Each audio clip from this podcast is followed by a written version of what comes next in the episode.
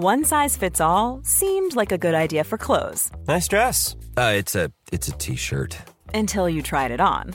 Same goes for your healthcare. That's why United Healthcare offers a variety of flexible, budget friendly coverage for medical, vision, dental, and more. So, whether you're between jobs, coming off a parent's plan, or even missed open enrollment, you can find the plan that fits you best. Find out more about United Healthcare coverage at uh1.com. That's uh1.com.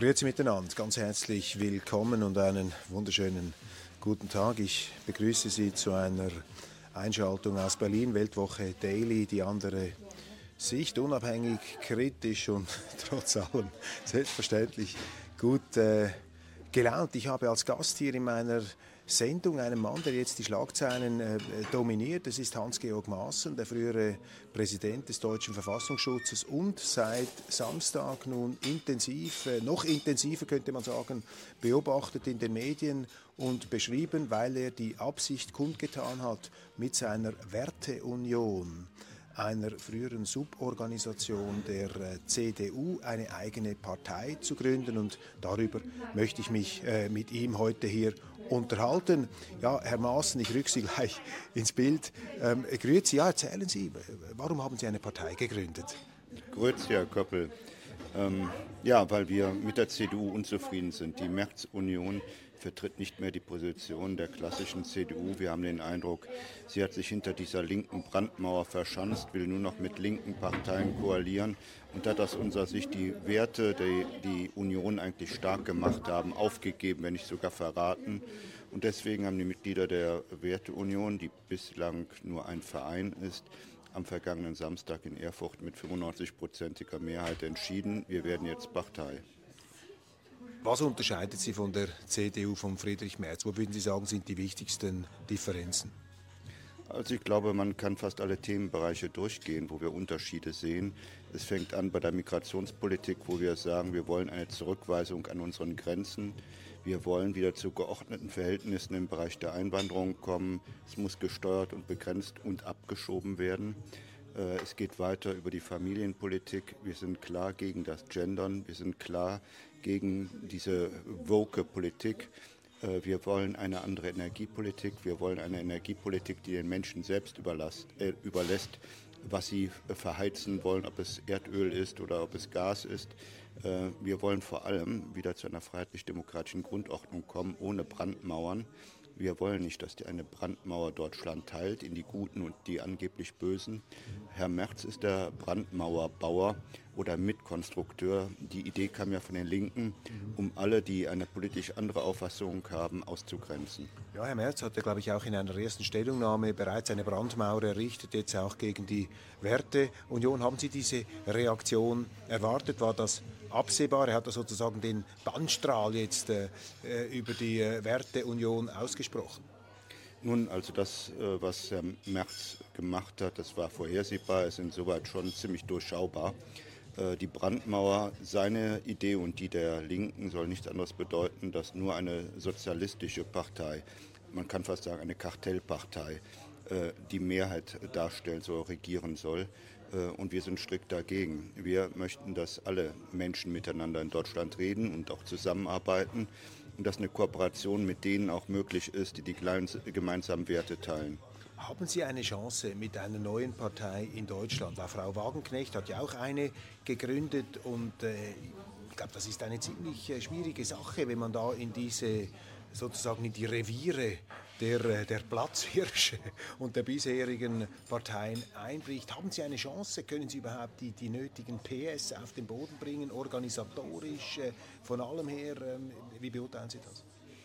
Ich glaube, wir haben sehr gute Chancen. Ich habe in meinen verschiedenen beruflichen Stationen Risikomanagement kennengelernt. Ich sehe die Risiken einer neuen Partei. Äh, ich habe gelernt, wie man Risiken minimiert, damit sie sich nicht realisieren. Wir sind als Werteunion in Deutschland mittlerweile fest verankert. Seit sieben Jahren existieren wir. Äh, wir haben jetzt, ich glaube, schon 6000 Mitglieder. Äh, wir haben Kreis- und Bezirksverbände. Das heißt, wir haben eine Struktur, auf die wir zurückgreifen können. Ich glaube, die Situation ist derzeit sehr gut.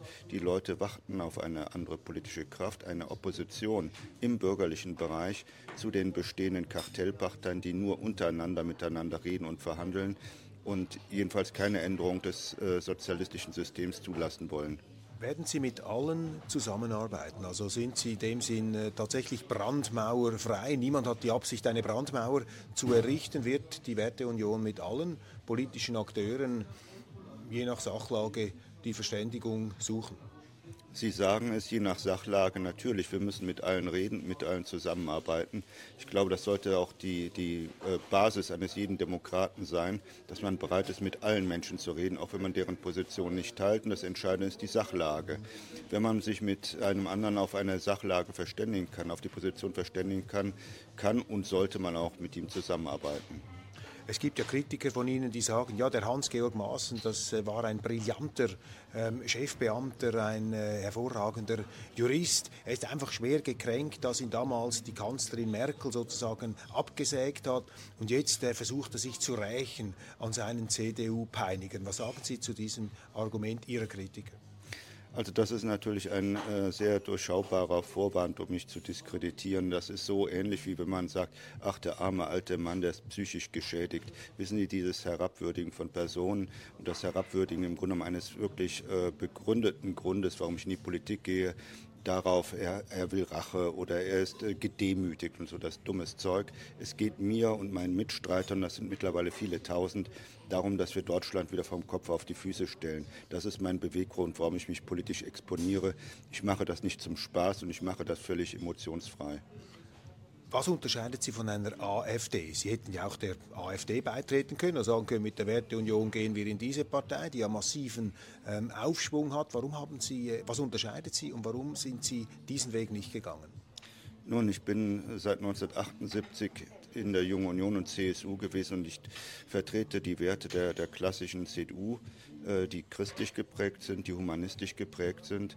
Ähm, die nicht radikal sind, sondern sie zutiefst bürgerlich sind. Und unser Bild ist, wir wollen ein freiheitliches Deutschland haben, eine Vision 2030, dass jeder eigentlich für sich entscheiden soll, wie er leben will, was er verheizen will und mit welchem Fahrzeug er ins Büro fahren möchte. Und das unterscheidet uns vom Ansatz her und ich glaube auch von, von, von, vom ideellen Hintergrund her sehr deutlich von der AfD, die in Teilen nun schon ein paternalistisches Deutschland will, wir wollen ein freiheitliches auf der Basis unserer Werte. Sie haben ja als Verfassungsschutzchef im Grunde genommen in alle Geländekammern der deutschen Politik und auch in die Abgründe hineinblicken können, natürlich mit Ihren Leuten. Sie haben sicherlich auch die AfD studiert. Wir haben jetzt große Demonstrationen erlebt in der Bundesrepublik. Da sind angeblich Hunderttausende landesweit auf die Straßen gegangen gegen diese AfD. Ähm, es heißt, die AfD sei eine Nazi-Partei. Äh, nie wieder äh, soll sich die Geschichte wiederholen. Das sind die Parolen. Ist die AfD eine Nazi-Partei? Was sagt da der frühere Verfassungsschutzpräsident. Wir machen diese Demonstrationen gegen die AfD und gegen rechts wirklich Sorgen, äh, weil das sind äh, Demonstrationen, die vom äh, linken politisch-medialen Komplex organisiert werden. Die Menschen werden regelrecht aufgehetzt und man muss sich wirklich Sorgen machen, wenn in einem Land nicht die Bevölkerung gegen die Regierung opponiert und auf die Straße geht, sondern die Regierungsparteien sich Demonstranten zusammensuchen, diese Leute durch Propaganda und Agitation aufhetzen gegen die Opposition. Das macht mir wirklich Sorge. Und mir macht auch Sorge, dass einfach ein, ein Narrativ gesetzt wird, ohne belegt zu werden, dass die AfD eine Nazi-Partei ist und verboten werden soll. Bislang sind keine Belege aufgetaucht, aber die Tatsache, dass es permanent wiederholt wird in allen Medien und von fast allen äh, Politikern der Kartellparteien, äh, führt dazu, dass dieses Narrativ sich bei den Leuten im Kopf festsetzt. Aber wenn man mit den Menschen redet, was ist denn der Hintergrund? Warum soll das eine Nazi-Partei sein? Kann das niemand erklären und das ist gefährlich. Sie haben ja eben als Verfassungsschutzpräsident äh, diese Partei und natürlich auch die anderen Parteien angeschaut, das rechts- und linksradikale Spektrum.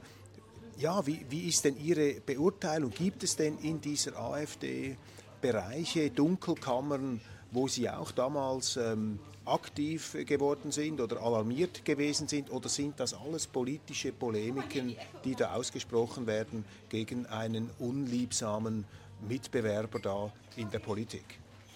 Also ich war als Verfassungsschutzpräsident der Auffassung gewesen, der Verfassungsschutz, also der Inlandsgeheimdienst, soll sich aus der Politik raushalten und soll seine originären Aufgaben machen.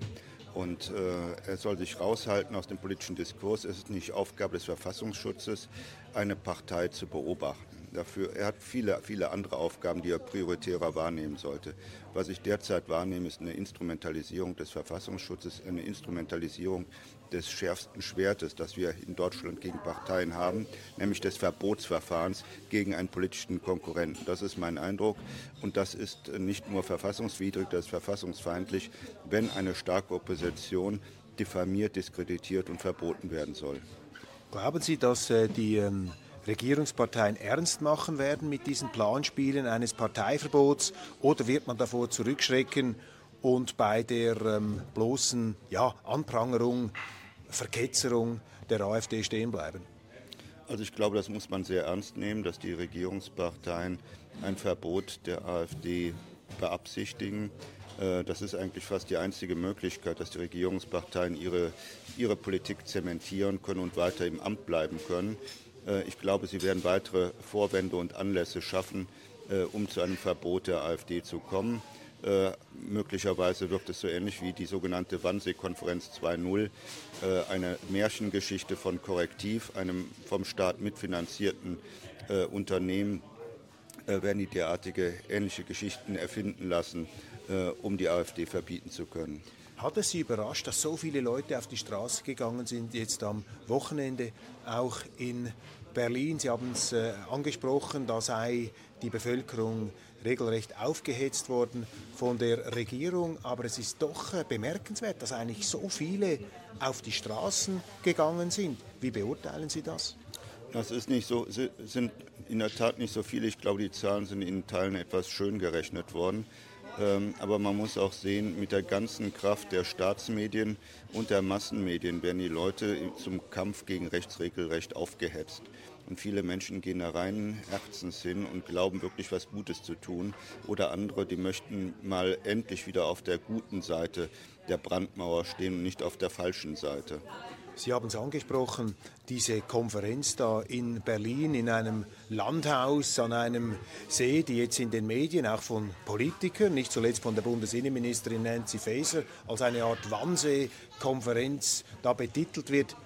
Hat eine neue Wannsee-Konferenz jetzt in Berlin stattgefunden. Das sind auch internationale Schlagzeilen, die natürlich auch im Ausland viele Leute beunruhigen. Was ist denn jetzt wieder mit Deutschland los? Wie sehen Sie das? Das ist aus meiner Sicht ein reines Lügengebäude, äh, das errichtet worden war. Nach all dem, was ich weiß, war es eine private Veranstaltung, keine staatliche Veranstaltung, wo Leute aus dem Innenministerium oder aus der Bundeswehr zusammenkamen und da einen Plot gegen eine Minderheit in Deutschland vereinbaren. Es war eine reine private Veranstaltung, bei der Geld gesammelt werden sollte für ein Rundfunkprojekt, bei der allerdings auch äh, ein Herr Sellner aus seinem Buch vorgetragen hatte. Und es ging nicht um äh, die Deportation von Hunderttausenden oder Millionen von Deutschen. Das war völliger Unsinn und das ist offensichtlich auch erwiesen, sondern es ging um die Frage, wie Menschen abgeschoben werden können, können aus Deutschland, die sich vollziehbar ausreisepflichtig, also illegal in Deutschland aufhalten. Das ist ein völlig berechtigtes Thema, über das sich sehr, sehr viele Leute im privaten wie aber auch im öffentlichen äh, Gedanken machen und austauschen. Merkwürdig ist trotzdem, dass sehr viele Medien, auch in Deutschland, eigentlich diese Erzählung, diese Version übernehmen. Das, was Sie sagen, wird in der Öffentlichkeit eigentlich nicht jetzt großflächig besprochen. Wie ist denn das zu erklären, dieser Schulterschluss, wenn man so will, zwischen Medien, Regierenden, Verfassungsschutz, öffentlich-rechtlichem Fernsehen? Das ist ja schon eine bemerkenswerte Entwicklung jetzt in der Bundesrepublik. Ja, wir haben es ja schon in den letzten Jahren immer wieder gesehen, äh, dass der, der erste Fall, den ich eigentlich auch nicht so wirklich glauben konnte, dass das möglich war, war ja der Fall der äh, erfundenen Hetzjagden von Chemnitz, äh, die letztendlich dann auch zu meiner Entlassung geführt hatten, weil ich sagte, Leute, es gab keine Hetzjagd in Chemnitz. Das war ein Schulterschluss der Antifa gewesen mit den Staatsmedien, den allermeisten Massenmedien und, muss ich sagen, auch äh, der Bundesregierung oder die, die damals äh, regierenden Parteien. Alle fabulierten von Hetzjagden. Und damals hatte ich schon gemerkt, die Kraft der Medien, der linksdominierten Medien in Deutschland, ist so stark, dass man in der Lage ist, aus der Lüge eine Wahrheit und aus der Wahrheit eine Lüge zu machen. Und das hat Schule gemacht in den letzten Jahren. Wir sahen es während der Corona-Pandemie und wir sehen es eigentlich fast jede Woche. Und das ist jetzt auch wieder ein kleiner Höhepunkt, wenn von Wannsee-Konferenz 2.0 gefabuliert wird. Gestern vor dem Reichstag an dieser Demonstration der AfD-Gegner hat ein Redner, ich weiß nicht wer es war, in die Menge gerufen zu tosenden Applaus. Herr CDU-Vorsitzender Friedrich Merz, wir beobachten Sie sollten sie die Brandmauern einreißen gegenüber den Faschisten, so hat er sich ausgedrückt, dann werden natürlich auch wir gegen sie demonstrieren und sie an den Pranger nehmen. Sind die Bürgerlichen in Deutschland, die bürgerlichen Mainstream-Parteien, sozusagen bereits irgendwie in einer Art Geiselhaft der Linken und hat ein Friedrich Merz, Sie kennen ihn, Sie haben natürlich mit ihm auch diskutiert, haben diese Leute heute Angst eigentlich zu ihrer konservativen Einstellung zu, sehen, äh, zu stehen, weil sie einfach ähm, befürchten, dann als rechts abgestempelt zu werden. Also ist hier sozusagen die linke Einschüchterungskulisse so stark, dass sich viele Konservative gar nicht mehr getrauen, dazu zu stehen, dass sie konservativ sind. Wir müssen sehen, in den letzten Jahren ist es der ähm, Linken gelungen, eine Hegemonie in den Medien zu erreichen, die dazu geführt hat, dass wir einen schleichenden Wandel des Demokratiebegriffs haben. Die Bürgerlichen haben das gar nicht gemerkt. Ähm, wir haben mittlerweile den Demokratiebegriff, ich sage mal, des Sozialismus oder des demokratischen Sozialismus. Was bedeutet, Demokrat ist nur derjenige, der zu den sozialistischen Ideen steht. So war auch in der DDR äh, selbstverständlich von Demokratie die Rede und ähm, das war kein Zynismus, sondern man hat sich als Demokraten im Sozialismus verstanden. Diejenigen, die außerhalb dieses Sozialismus standen, das waren die Faschisten gewesen, das waren die Imperialisten, die Reaktionäre oder Konterrevolutionäre. So und äh, diesen Wandel des Demokratiebegriffs haben wir auch derzeit in Deutschland zu beobachten. Wenn von linken Parteien von den progressiven Kräften gesprochen wird oder wir die Demokraten, da meinen Sie damit, dass nur Sozialisten Demokraten sind und ich, der ein bekennender Antisozialist ist, ähm, ist aus deren Sicht ein Faschist, ein Konterrevolutionär, ein Reaktionär. Und mit Blick auf die CDU haben wir das Phänomen, dass die Bürgerlichen in der CDU das noch nicht so ganz begriffen haben und fühlen sich als Demokraten angesprochen, aber haben nicht begriffen, dass es ein anderer Demokratiebegriff ist. Und sie wollen auf der guten Seite stehen. Und das, äh, die Folge ist, dass die CDU sich mehr und mehr zu einer Kartellpartei des sozialistischen Blocks gewandelt hat äh, und nicht draußen stehen will, weil andernfalls würden sie auch zu den Faschisten und Konterrevolutionären gehören.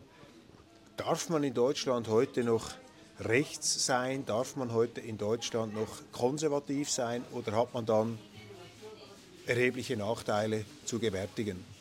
Man darf es heute nicht sein und man wäre fast äh, dumm, wenn man sich im, im äh, geschäftlichen Bereich dazu bekennen würde, weil die äh, Ausgrenzung, Verfolgung äh, von Personen, die nicht links sind, äh, immer stärker geworden. Es ist regelrechte Repression. Äh, wie ich gerade sagte, alles, was nicht äh, sozialistisch ist, ist nicht demokratisch aus deren Perspektive. Und wer kein sozialistischer Demokrat ist, ist ein Faschist. Und das sind Konservative, ähm, das sind Rechte. Und diese, diese Lesart, diese linke Lesart hat sich in Deutschland leider durchgesetzt. Ihr Nachfolger, der Herr Haldenwang, an der Spitze des Verfassungsschutzes, hat auch in einem Interview oder einer öffentlichen Stellungnahme gesagt, die schweigende Mehrheit in Deutschland die müsse jetzt aufstehen gegen ähm, rechts. Also der oberste ähm, ja, Staatsschützer in dem Sinn hat sich auch an diesem Aufruf beteiligt, übrigens auch der Bundespräsident. Wie definieren eigentlich diese Kreise und der Verfassungsschutz heute das Rechte oder das Rechtsextreme? Ab wann kommt man in Deutschland sozusagen ins Visier dieser Staatsschützer? wenn man was macht, was sagt oder was tut. Ähm, wie ist das? Ähm, was können Sie dazu sagen? Ich bin nicht der Meinung, dass der Bundespräsident oder andere staatliche äh, Einrichtungen und Organe eine Rechtsgrundlage dafür haben, zu definieren, äh, wer rechts ist und dass diese Leute ausgegrenzt und bekämpft werden sollen. Äh, das ist aus meiner Sicht ein schwerer Angriff auf unsere freiheitliche Demokratie. äh, weil jeder Bürger im Grunde genommen das gleiche Recht hat, sich politisch zu äußern äh, und nicht von anderen einfach geframed oder ausgegrenzt werden darf. Das, was wir hier beim Bundespräsidenten wahrnehmen, ist ein vorsätzliches und ein aus meiner Sicht verfassungswidriges Eingreifen in den demokratischen Prozess, indem eine bestimmte Bevölkerungsgruppe als nicht mehr demokratisch stigmatisiert und andere aufhetzt, dagegen vorzugehen. Aus meiner Sicht ist das juristisch zu verurteilen diese Neigung, die eigene Bevölkerung zu verleumden, die eigene Be Bevölkerung in eine ja, gefährliche Ecke zu schieben. Sie haben es angesprochen, das ist äh, mir aufgefallen damals äh, auch in Chemnitz bei Frau Merkel, die das, äh, diese Karte eigentlich damals ausgespielt hat. Und jetzt beobachten wir, dass die CDU, die ja eigentlich unter Friedrich Merz sich lösen wollte von dieser Merkel- ähm, dass die das eigentlich auch mitmachen. Warum ist da dieser, ähm, dieser Habitus oder sozusagen diese Weichenstellung von Frau Merkel immer noch so stark auch im bürgerlichen Milieu zu spüren? Oder gab es da vielleicht schon tiefere Wurzeln? Vielleicht gab es das auch schon vorher. Mir ist das einfach aufgefallen damals, dass Frau Merkel eigentlich die erste war, die hier wirklich sozusagen den Bannfluch über einen Teil der Bevölkerung ausgesprochen hat. Ja, Frau Merkel hat in klassischer sowjetischer Manier gehandelt. In, und das war die Taktik auch der Sowjetunion, die Bevölkerung zu spalten. Wir sind die Guten und die anderen sind die Konterrevolutionäre und Faschisten. Äh, und das hat sich in der CDU einfach fortgesetzt. Ich meine, es ist komfortabel für eine Parteiführung, die sich als Kaderführung sieht, alle diejenigen, die gegen den Strom schwimmen, zu diffamieren und auszugrenzen. Aber irgendwann werden diese Herrschaften zumindest in Teilen auch merken, wie hart es ist, wenn man auch ausgegrenzt wird. Und das musste man in der Sowjetunion auch immer wieder feststellen. Wenn jemand in Ungnade gefallen war, ist man sehr, sehr tief gefallen. Dann ist man jedenfalls von den Begnadeten zu den Verfolgten geworden. Und äh, das, was wir heute in Deutschland erleben, ist in Teilen politische Verfolgung, ist Ausgrenzung, Diffamierung. Wenn Menschen ihren Job verlieren, weil sie der falschen Partei angehören, wenn Menschen benachteiligt werden. Oder jetzt haben wir über die sogenannte Wannsee-Konferenz 2.0 gesprochen oder diesen Korrektivskandal, wenn Menschen, die da genannt werden, Aufträge verlieren, äh, Kundschaft verlieren. Das ist politische Verfolgung. Ich muss sagen, die CDU unter Merkel hat die maßgebenden falschen Weichenstellungen dafür gesetzt, und zwar in Richtung Sowjetisierung unseres demokratischen Systems. Nun ist ja die Bundesrepublik doch noch bei aller Kritik keine Sowjetunion. Sie haben keine Schießbefehle an der Mauer, die Leute werden nicht eingesperrt, sie können das Land verlassen, sie können auch noch, wenn auch unter Inkaufnahme von Nachteilen, ihre ähm, Meinung ähm, sagen. Das heißt, wir sind hier noch nicht in einem Gefängnis. Ich finde da Ihre Beschreibungen immer etwas äh, drastisch. Ähm, übertreiben Sie da nicht einfach. Ich meine, von einer sozialistischen Republik zu sprechen, ist ja auch irgendwo eine Verharmlosung des Sozialismus. Spricht da sozusagen bereits der Wahlkämpfer Maßen, der hier die Dinge etwas zur Kenntlichkeit oder zur Überkenntlichkeit überspitzt? Nein, ich habe nicht davon gesprochen, dass wir eine Sowjetunion sind, sondern eine Sowjetisierung. Das heißt, es sind Bauelemente aus dem sowjetischen System übernommen worden. Ich habe nicht von Gulags gesprochen. Ich sehe hier auch keine Gulags. Das wäre in der Tat eine Verharmlosung, wenn man sagen würde, wir sind die Sowjetunion oder wir sind die DDR. Ähm, und darum geht es nicht. Es geht darum, dass Elemente dieses Systems übernommen werden. Äh, und äh, ich nehme diese jetzige Regierung als eine sozialistische Regierung wahr. Und entscheidend ist für mich, wie gehen Sie letztendlich mit der Opposition um wie wird die Opposition behandelt. Und ich habe den Eindruck, die Opposition wird als Feind behandelt. Und das macht, ist ein, ein Merkmal jedenfalls des sowjetischen ja, Denkens. Interessant ist, dass doch ähm, erstaunlich viele Deutsche, auch gemäß Umfragen oder wenn man die letzten Wahlresultate in Betracht zieht, jetzt doch ähm, das nicht in dieser Art und Weise vielleicht wahrnehmen, wie Sie das wahrnehmen. Sie machen damit, beziehungsweise geben auch diesen ähm, Parteien dann die Stimme, auch einer CDU immer noch. Was steckt denn da dahinter, dass man sich das gefallen lässt? Ist das sozusagen ein tief wurzelndes Selbstmisstrauen der Deutschen, die eben doch aus vielleicht auch guten Gründen sehr empfänglich sind für die Botschaft, dass man sagen muss, Achtung, da kommt von rechts eine Gefahr, dass man darauf einsteigt, irgendwo auch ein Indiz für das Selbstmisstrauen der Deutschen, die aufgrund der Geschichte sozusagen, ja eben, skeptisch sind gegenüber sich selbst. Wie erklären Sie sich das? Ja, ich erkläre es mir ein Stück weit dadurch, dass ähm, viele Menschen unpolitisch sind. Äh, sie beschäftigen sich nicht tagtäglich mit der Politik, vielleicht 15 Minuten am Tag um 20 Uhr, wenn der Gong der Tagesschau ertönt, aber sie sind nicht in der Lage, es auch wirklich zu reflektieren, weil sie es nie gelernt haben. Äh, und das hat zur Folge, sind empfänglich für Botschaften, für Propaganda, für Agitation. Und natürlich jeder Mensch, der will sich gegen das Böse und für das Gute einsetzen. Und wenn diese Menschen eben über Jahrzehnte so geschult sind, der Gong kommt um 20 Uhr und das war immer richtig gewesen, was da gesagt wurde, und man auf der richtigen Seite stehen will, rein unpolitischen Herzens, dann, dann lässt man sich auch manipulieren. Das, was man hier in Deutschland erleben muss, ist in einem hohen Maße eine Manipulation durch die Massenmedien, durch Propaganda und Agitation. Was haben Sie für Ziele mit der Werteunion, wenn man das äh, quantitativ anschauen möchte? Was haben Sie sich da vorgenommen jetzt in der nächsten Zeit? Was sind da die wichtigsten Pläne und vielleicht auch Benchmarks und äh, ja eben auch vielleicht quantitativen Zielsetzungen? Nun, wir wollen die Politik gestalten, weil wir es in Deutschland so nicht mehr ertragen können. Äh, und das wurde jetzt am vergangenen Samstag bei unserer Bundesversammlung der Werteunion auch in, von, in vielen Beiträgen gesagt.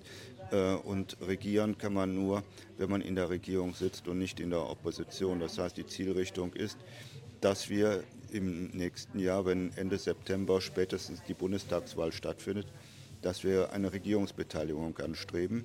Und der Weg dahin geht über die drei Landtagswahlen in diesem Jahr ab dem 1. September in Sachsen, Thüringen und dann in Brandenburg. Und da hoffen wir, dass wir schon unglaublichen Rückenwind bekommen. Und ich habe derzeit Zuversicht, dass es erreicht werden kann.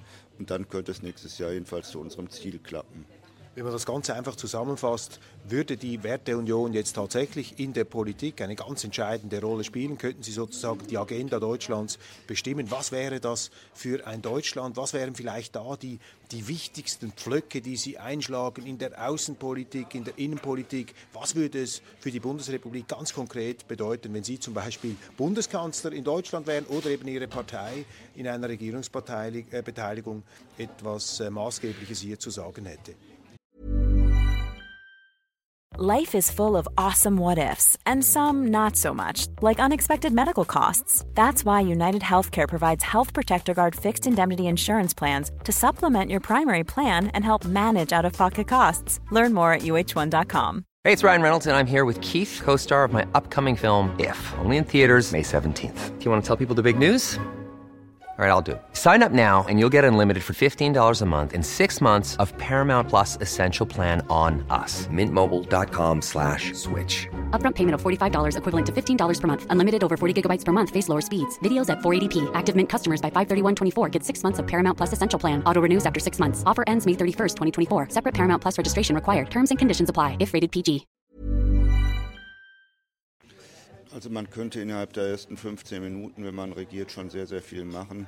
Äh, zunächst mal die Weisung, Zurückweisung an den Grenzen, die Weisung in einem hohen Maße Abschiebungen durchzuführen von Leuten, die vollziehbar ausreisepflichtig sind. Also illegal sich hier aufhalten? Illegal sich hier aufhalten. Ähm, dann das Weitere dafür sorgen, dass der Staat sich aus unserer Gesellschaft zurückzieht. Der Staat ist immer übergriffiger geworden, bis hin, dass er meint, den Leuten vorzuschreiben, welche Heizung sie zu Hause haben dürfen und wie Häuser gedämmt werden sollen. Ich bin der festen Überzeugung, der Staat soll nur die Rahmenbedingungen des gesellschaftlichen Lebens vorgeben, soll für Sicherheit sorgen, für innere, äußere Sicherheit, soll für Infrastruktur sorgen und soll dafür sorgen, dass wir ein funktionierendes Rechtssystem haben. So, und das soll der Staat tun. Und ich habe den Eindruck, dieser Hauptaufgabe kommt der Staat nicht mehr nach. Stattdessen mischt er sich in die privaten Angelegenheiten der Bürger ein. Und das muss aufhören. Es muss auch aufhören, dass der Staat über pseudo-private Organisationen, sogenannte NGOs, die von ihm finanziert werden, Aufgaben übernimmt, die er gar nicht übernehmen darf. Zum Beispiel auch die ganzen Demonstrationen mitorganisiert, oder solche Organisationen wie Korrektiv mitfinanziert. Das ist nicht Aufgabe des Staates. Der Staat hat sich da zurückzuziehen. Und außenpolitisch, was wäre die Stellung in der Welt? Was wünschen Sie sich, welche Rolle die Bundesrepublik in dieser heutigen, ja, sehr konfliktreichen, konfrontativen Geopolitik zu spielen hätte? Ich bin kein äh, Herzenseuropäer, sondern Verstandeseuropäer und ich bin der Meinung, wir brauchen ein starkes Europa wozu ich auch die, die Schweiz zähle im Übrigen, ein starkes Europa aus unserem eigenen nationalen Interesse heraus, damit wir nicht zermahlen werden zwischen den großen Mächten wie USA, wie Russland, wie China und andere, sondern wir müssen unsere Interessen gemeinsam formulieren und auch gemeinsam nach außen vertreten. Das ist der Sinn von Europa, Europa. Und deswegen brauchen wir ein starkes Europa und das jetzige Europa, die jetzige EU ist nicht nur in Teilen uneinig, sondern nimmt nicht mehr die Interessen der nationalen äh, äh, Regierung und der Völker wahr. Und darüber hinaus bin ich der festen Überzeugung, äh, wir brauchen eine ausgewogene Außenpolitik. Die Amerikaner sind unsere Partner, aber die Russen sind unsere Nachbarn oder unsere mittelbaren Nachbarn. Und wir brauchen wieder ein, ein vernünftiges Verhältnis zu, zu, Russland. Die Russen leben schon seit Jahrhunderten äh, in unserer Nachbarschaft und werden wahrscheinlich noch einige Jahrhunderte äh, in unserer Nachbarschaft leben. Und deswegen haben wir ein Interesse, wieder zu einem vernünftigen Verhältnis mit Russland zu kommen. Deutschland also eher eine Brücke zwischen Ost und West und Nord und Süd als ein Außenposten der transatlantischen Interessenallianz.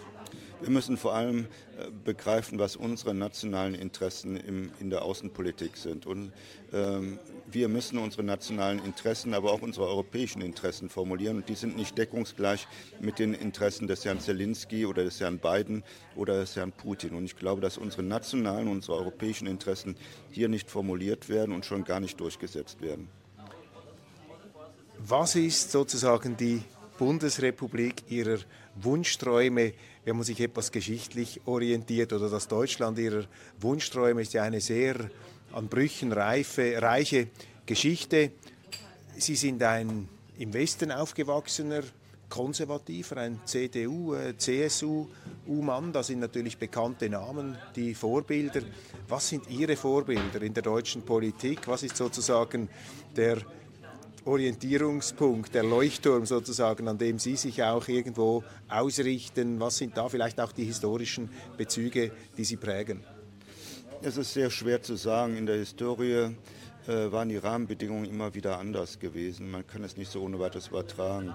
Aber eine ganze Reihe von Politikern waren für mich insoweit eine Orientierung, weil sie die Probleme der damaligen Zeit äh, mit den Werk Werkzeugen ihrer, ich sage mal, ihrer Wertekiste lösen konnten. Dazu gehörten Leute wie Otto von Bismarck, genauso wie ein Adenauer, aber auch wie ein, ein Rathenau, Rathenau und äh, auch Leute wie ein Franz Josef Strauß.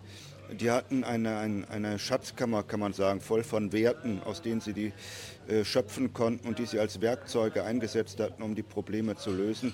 Und darum geht es mir auch heute. Äh, wir können auf Werte zurückgreifen, die, ich sag mal, die europäische und deutsche Kultur in den letzten Jahrhunderten aufgebaut haben. Manche verspotten die als Sekundärtugenden.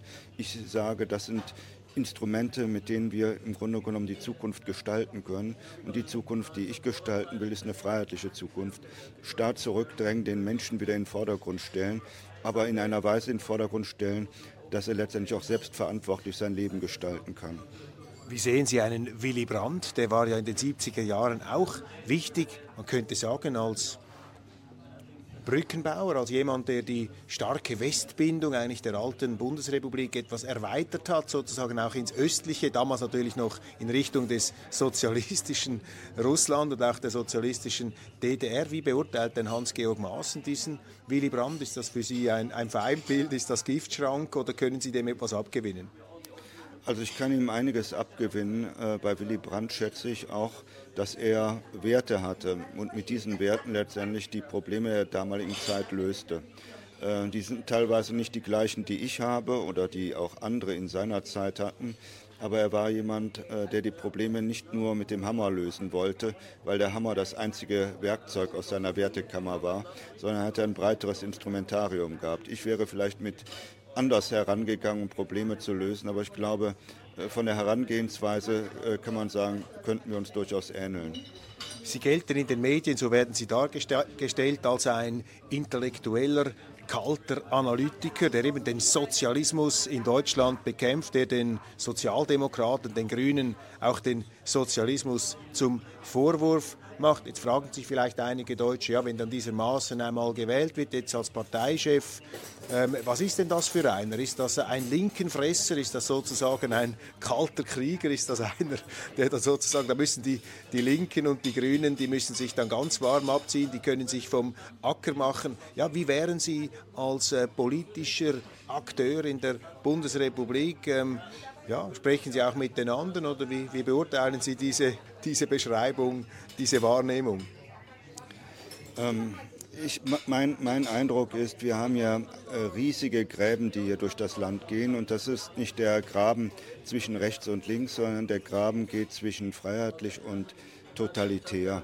Und totalitär verstehe ich in dem Sinne, äh, dass es eine politische Schicht in Deutschland gibt, die meint, anderen Leuten vorschreiben zu können, wie sie zu leben haben, aber die auch viele Leute dafür gewinnen, die reinen Herzens glauben, dass das die richtige Sicht ist. Äh, mein Ziel ist, dass die Freiheitlichen sich durchsetzen können für die Freiheit aber dass wir dann auch die Gräben wieder zuschütten. Und was mich und viele in der Werteunion auch unterscheidet, äh, zu auch Leuten in der AfD oder im, im rechten Bereich ist. Äh, ich bin gegen Abrechnung und ich bin dagegen, dass die Gräben nachher anders geführt werden, aber die Gräben bestehen bleiben. Wir, wir müssen wieder zu einem Deutschland kommen, zu einem und nicht zu zwei Deutschland, wo es verschiedene ähm, Positionen und verschiedene Ideologien innerhalb der Familien gibt und die Menschen nicht mehr miteinander reden. Und das muss das Ziel sein. Sie haben ja in Deutschland eine ausgeprägte Cancel Culture. Da gibt es ja reihenweise Leute, die dann irgendwie in Ungnade fallen, die nicht mehr eingeladen werden in die Talkshows, die ausgegrenzt werden, denen man irgendein Etikett anhängt. Ich meine, Sie haben ja auch die ganze Achterbahnfahrt durchgemacht vom äh, hochgeachteten, hochbejubelten ähm, Präsidenten des Verfassungsschutzes dann fast schon wieder zum äh, ja, Staatsfeind Nummer eins, vielleicht ist etwas übertrieben formuliert, aber äh, ja auch wieder äh, mit äh, interessanten und auch ja auch äh, zum Teil sehr herabsetzenden Etiketten bedacht. Wie sind Sie eigentlich persönlich damit umgegangen, sozusagen als äh, ja, eben angesehener in der Öffentlichkeit, ich nehme an in allen Partys, in allen Salonempfängen, gern gesehener Verfassungsschutzpräsident, sozusagen ein Pfeiler der Bundesrepublik und plötzlich äh, werden Sie da äh, angegriffen, angefeindet. Ich weiß nicht, wie sich Ihr Alltag gestaltet. Wie erleben Sie das eigentlich, dieses Wechselbad der Gefühle? Wie sind Sie vielleicht auch selber persönlich psychologisch ist ja nicht immer so einfach, wenn man plötzlich so mit einer eisigen Stimmung konfrontiert wird bei Leuten, die einem früher eigentlich, ja, mit denen man vielleicht befreundet war oder kollegial verbunden. Wie sind Sie persönlich mit dieser deutschen ja, Cancel Culture umgegangen? Was ist da vielleicht auch Ihr Ratschlag an andere, die sich auch äh, zum Teil äh, ausgegrenzt fühlen oder wo Sie den Eindruck haben, da wird mit der Reibpeitsche einem über den Mund gefahren? Also ganz so schlimm ist es nicht. Ähm, also ich habe viele Freunde verloren, aber unglaublich viele neue dazu gewonnen. Äh, und ähm, ich, ich nehme das gar nicht so als äh, problematisch und schmerzhaft wahr, äh, weil man muss sehen, der politische Gegner, der mich als Feind behandelt, der muss so handeln, aus seiner Ideologie heraus. Das ist seine Methode, den politischen Gegner zu bekämpfen oder den Feind zu bekämpfen. So geht er halt vor. Und viele lassen sich leider instrumentalisieren, weil sie es nicht durchschauen. Und ich gehe auch davon aus, dass die Repression gegen mich jetzt in den nächsten Wochen und Monaten noch weiter zunehmen wird. Und ich habe auch in meiner Rede am äh, Samstag in, in Erfurt meine Unterstützer auch davor gewarnt. Das wird auch sie treffen. Die werden mit aller Härte, werden sie ausgegrenzt, bekämpft werden, diffamiert werden. Was mir vor allem Sorge macht, sind mögliche körperliche Übergriffe von Seiten des politischen Gegners. Wie beurteilen Sie eigentlich das Bündnis Sarah Wagenknecht? Auch eine Neugründung? Also ich schätze Frau Wagenknecht durchaus, ist eine kluge Frau, eine sympathische Frau. Äh, auf der anderen Seite ist sie leider eine Kommunistin. Sie will ein anderes Weltbild. Und wenn ich vorher davon sprach, äh, ich wähle die Freiheit, ich möchte ein freies Deutschland, wo Menschen frei entscheiden, wie sie zu leben haben, will sie ein sozialistisches Deutschland. Ich nehme aus meinem Werkzeugkasten die Werte, mit denen ich aufgewachsen bin und die ich für richtig halte, bürgerliche Werte um die Probleme zu lösen. Und Frau, Sagenknecht, Frau Wagenknecht nimmt die sozialistischen Werkzeuge. Für alles hat sie eine sozialistische Lösung. Und für mich ist Sozialismus keine Lösung, sondern Sozialismus ist ein Problem. Letzte Frage. Ähm, wir sind äh, unter anderem eingestiegen mit diesen Protesten, mit diesem Aufstand gegen rechts und der merkwürdigen Erscheinung, dass die Bundesregierung sozusagen die Bevölkerung aufruft, mit ihr zusammen gegen die parlamentarische Opposition zu demonstrieren. Ähm, wir haben erwähnt, die Deutsche Demokratische Republik, die DDR, auch dort ist das passiert, kurz bevor dann die DDR-Gilde abtreten musste. Sind diese jüngsten Entwicklungen, jetzt auch dieser Aufruf bis hin zum Bundespräsidenten, sind das eigentlich Verzweiflungsschreie? Ist sozusagen diese Regierung Ihrer Meinung nach am Ende ihres Lateins angekommen und müssen wir uns darauf einstellen, dass es in der Bundesrepublik bald einmal zu Neuwahlen kommen könnte? Also ganz so sehe ich es nicht. Das ist aus meiner Sicht eine Technik, die ja eingesetzt wird, äh, auch aus dem sozialistischen Werkzeugkasten. Wenn ich vorhin von Sowjetisierung spreche, denke ich auch daran, dass eben diese Massen auch eben in sozialistischen Staaten immer wieder auf die Straße gebracht wurden, um nach außen zu symbolisieren, wir sind die Mehrheit und die anderen sind die Minderheit, was faktisch im Grunde genommen immer unwahr war. Es sind dann die Betriebskampfgruppen auf die Straßen gebracht worden, Volkspolizisten, Parteimitglieder und so weiter. Und wenn man sich hier anschaut, wer auf die Straße auch geschickt wurde, von Leuten, die gut organisiert sind, Gewerkschaften, NGOs, Verbände und dergleichen, dann macht mir das Sorge, weil die Parallelen eigentlich äh, sehr, sehr nahe sind. Aber ich sehe nicht, ähm, dass die Regierung schon am, am Ende ist mit dem Latein. Äh, die, die Regierung sieht natürlich, dass sie ähm, nicht mehr das Volk hinter sich hat. Mein Eindruck ist, dass sie stärker auf Repression sitzt, auf die Ausgrenzung der Leute, die sich zu Wort melden und kritisieren. Und das, was wir hier jetzt äh, als ähm, äh, Großdemonstration von Regierungsfreunden sehen, ist letztendlich nur ein Instrument, äh, um die Opposition auch einzuschüchtern. Was gibt Ihnen Hoffnung? Allerletzte Frage. Was gibt Ihnen Hoffnung mit Blick auf Deutschland? Wo ist der Lichtblick? Gibt ja viele Deutsche, auch sehr gut ausgebildete, die, die sich das leisten können, die wandern aus. Mir hat kürzlich einer geschrieben, die Schweiz sei eine Therapie für Deutschland. Jetzt sind wir sozusagen eine Art Klinikum hier in Europa. Ich weiß nicht, ob uns das gefallen soll. Nein, eigentlich gefällt es uns Schweizern ja, wenn man sich bei uns etwas von anderen Ländern erholen kann. Sie sind nicht aus Deutschland ausgereist, sie engagieren sich in Deutschland, sie nehmen erhebliche Nachteile in Kauf, äh, sie nehmen Gegenwind in Kauf, sie haben sozusagen den bequemen Weg, den Schaukelstuhl, wenn man so will, des Ruhestands äh, gar nicht erst äh, aus dem Keller geholt, sofern Sie einen haben. Also Sie glauben ja anscheinend, Sie scheinen an Deutschland zu glauben. Was macht Sie zuversichtlich? Was ist für Sie das, das Positive an der Bundesrepublik? Das, was Sie auch letztlich motiviert, hier sich einzusetzen? Ach, das ist sehr viel. Ich bin sehr zuversichtlich. Ähm ähm, dass, dass wir hier eine Politikwende in Deutschland erreichen werden. Ähm, das eine ist, ähm, wenn man sich das Regierungspersonal anschaut, sie können es nicht. Ja? Ähm, sie können es nicht, sie glauben wahrscheinlich rein Herzens, dass der Strom aus der Steckdose kommt und dass ein paar Windmühlen und Photovoltaikanlagen ganze Industriebetriebe äh, zum Laufen bringen. Sie können es nicht, sie wollen es nicht, weil sie teilweise ideologisch auch völlig verblendet sind. Das heißt, Deutschland äh, stürzt und äh, der Aufprall ist ja schon äh, abzusehen, aber die sind nicht in der Lage, ein, ein Deutschland wieder aufzubauen, weil sie es auch nicht gelernt haben. Es sind nicht die allertüchtigsten und allerschlausten. Und wo ist der Lichtblick? Ja, jetzt komme ich zum Lichtblick. Der Lichtblick ist, dass wir viele, viele Bürger in Deutschland haben, die mehr und mehr begreifen, was in, was in Deutschland passiert. Im Osten sind die Leute früher wach geworden als im Westen, weil die Leute im Osten gesagt haben, also das, was in der aktuellen Kamera lief, das hört man heute auch wieder. Äh, aktuelle Kamera war das Fernsehen der DDR, Agitation und Propaganda, Kampf gegen Rechts und die Konterrevolutionäre. Im Osten sind die früher wach geworden aber irgendwann geht die Sonne auch im Westen auf, äh, in Offenbach, in Düsseldorf und in Freiburg. Und den Eindruck habe ich, dass immer mehr Leute wach werden und nicht mehr äh, den, den ähm, Lügen der Massenmedien äh, glauben.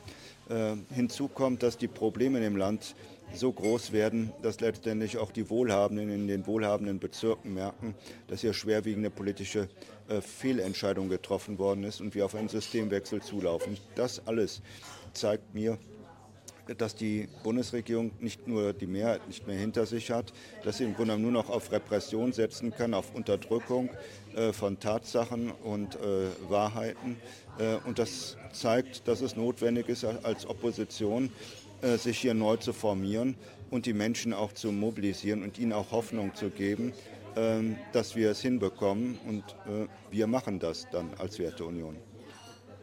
Ist die direkte Demokratie ein Modell für Deutschland? Ist sozusagen diese Verkehrskarambolage, diese politische, die wir sehen, weil in der Ampel eben alle Verkehrslichter gleichzeitig leuchten, grün, rot und gelb, dann muss es ja ein Verkehrschaos äh, geben, wenn Sie so im Autoverkehr eine Ampel hätten ist aus dieser Überforderung, aus diesem Massencrash, den wir ja da zu beobachten glauben, das ist jetzt mein wirklich letzter Punkt hier, wäre die direkte Demokratie für Sie ein Thema. Ich glaube, die AfD argumentiert etwas in diese Richtung. Würden Sie das unterstützen oder würden Sie sagen, ja nein, das ist bei uns vielleicht doch zu wenig verwurzelt, das äh, wäre quasi Systemimport aus der Schweiz?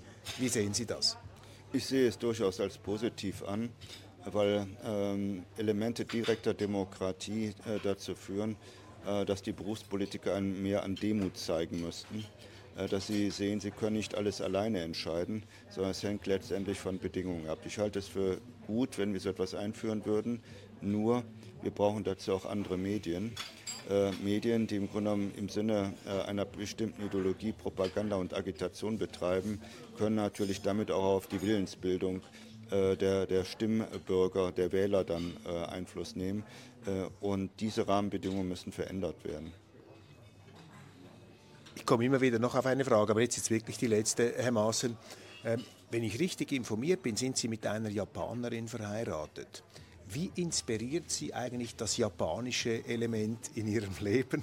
Äh, wie ist da vielleicht auch äh, Ihr Bezug zu sehen? Ähm, was kann vielleicht auch Deutschland von Japan lernen? Was spielt das Japanische in Ihrem Leben für eine Rolle? Ich meine es nicht vom Emotionalen her, wir wollen keine Liebesbekundungen hören, aber vielleicht vom Intellektuellen her, von der ganzen, vom ganzen kulturellen Resonanzkörper, vom politischen her, das Japanische. Oh, jetzt machen Sie aber ein ganz neues Kapitel auf, Herr Köppel. Nur ganz kurz zum Schluss. Also von Japan kann ich sehr viel lernen. Äh, ich bin immer wieder gern dort. In ein paar Monaten reise ich wieder für ein paar Wochen hin, äh, um dort, von dort zu arbeiten. Ähm, was mich an Japan einfach auch beeindruckt, ist äh, diese, diese Ver Verwurzelung der Menschen in ihrer Kultur, aber auch in der Realität. Wissen Sie, ein Volk, das im Grunde genommen ständig überleben muss, äh, ob, ob, es nun Tsunamis sind, äh, Erdbeben, Vulkanausbrüche, äh, Taifune. Atombomben. Atombomben, ja, aber ähm, ich denke an die Naturgewalten. Die Naturgewalten haben das Land ja über Jahrhunderte geprägt oder Jahrtausende geprägt. Das heißt, man konnte sich es nie erlauben, eine irrationale Politik zu machen, an politische Wolkenkuckucksheime zu, zu glauben und zu glauben, äh, dass der Strom auf den japanischen Inseln äh, allein durch Photovoltaik und Windkraftanlagen kommt. Die Japaner sind da sehr, sehr geerdet. Äh, sie hatten Fukushima gehabt, diese äh, Katastrophe im Atomkraftwerk. Äh, aber sie haben heute noch immer Atomkraftwerke, weil sie wissen, die sind auf Strom angewiesen. Und das Bilden von Lichterketten und das Schütteln von Schlüsselbunden, wie es manche Grüne machen, bewirkt nicht, dass man ausreichend Strom hat, sondern man muss realistisch sein. Und die Realistik der Japaner besteht darin, äh, ohne Atomkraft wird es auch keine Industrie in Japan geben. Und von daher sind die für mich, die Japaner, vorbildlich, weil sie einfach geerdet sind. Herr Maaßen, ganz herzlichen Dank für dieses Gespräch. Sehr gerne.